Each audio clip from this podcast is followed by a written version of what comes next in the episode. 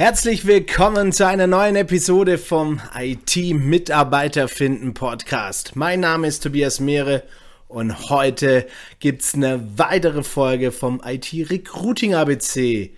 H wie Hibernate.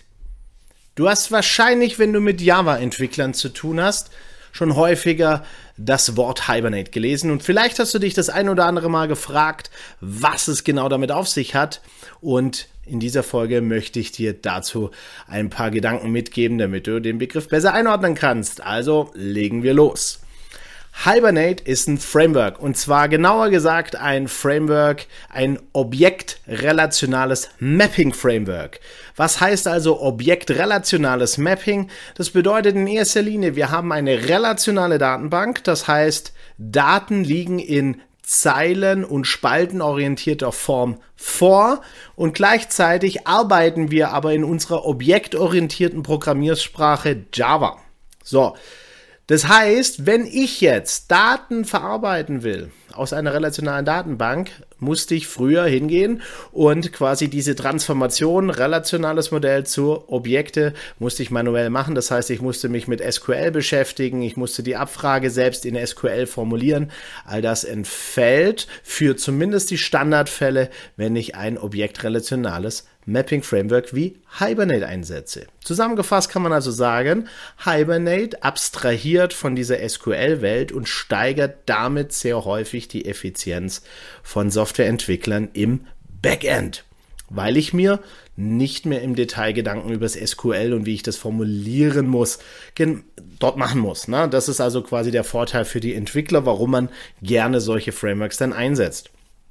Gleichzeitig liefern solche Frameworks Bausteine für wiederkehrende Aufgaben wie Transaktionsmanagement oder eben auch Caching zum Beispiel. Also, dass ich, wenn ich ein und dieselbe Abfrage mache, dass ich nicht jedes Mal bis auf die Datenbank gehen muss, sondern dass quasi die Ergebnisse zwischengespeichert werden und dementsprechend die Performance, also der Zugriff auf diese Daten schneller erfolgt.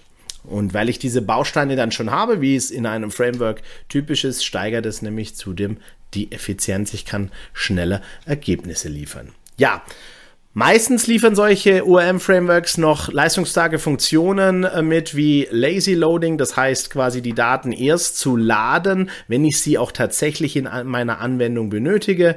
Oder aber auch Themen wie Batch Processing, also sprich das automatische Verarbeiten in einem Batch, in einer großen Menge im Hintergrund.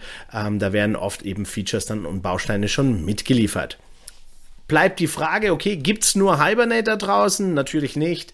Ähm, das Ganze hat sich weiterentwickelt. Hibernate ist durchaus noch äh, recht weit verbreitet im Java Backend äh, Bereich.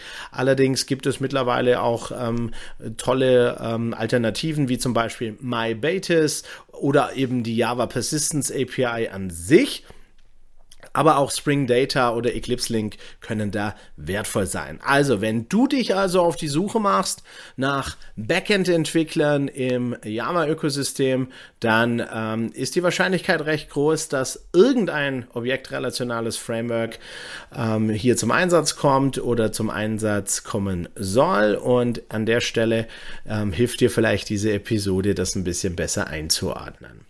Kleiner Profi-Tipp am Schluss. Ähm, wenn dir nicht so ganz klar ist, was es noch für ORM-Frameworks gibt, dann geh doch mal auf stackshare.io und stöber da mal ein bisschen rum und gib doch da mal Object Relational Mapping ein. Und dann bin ich gespannt, was du sagst. Ansonsten, wenn du irgendwelche Fragen hast, wenn irgendein Begriff dir unklar ist, schreib mir doch gerne eine E-Mail an kontakt.tobiasmeere.de und ja, dann mache ich mal eine Folge drüber. Ansonsten meine Bitte an dich, wenn du das Gefühl hast, das war jetzt einigermaßen wertvoll und äh, du konntest was damit anfangen, dann abonnier doch mal direkt diesen Podcast. Oder wenn du es auf YouTube anguckst, abonniere den Kanal. Teile es auch gerne in deinem Netzwerk mit deinen Kollegen, um dieses Wissen zu verbreitern. Würde mich freuen. Ja, das war's schon wieder. Kurze Folge, kurz und knackig. Wenn du irgendwelche Fragen hast, melde dich bei mir, vernetz dich mit mir. Ich freue mich auf dich. Bis nächste Woche. Dein Tobi. Servus.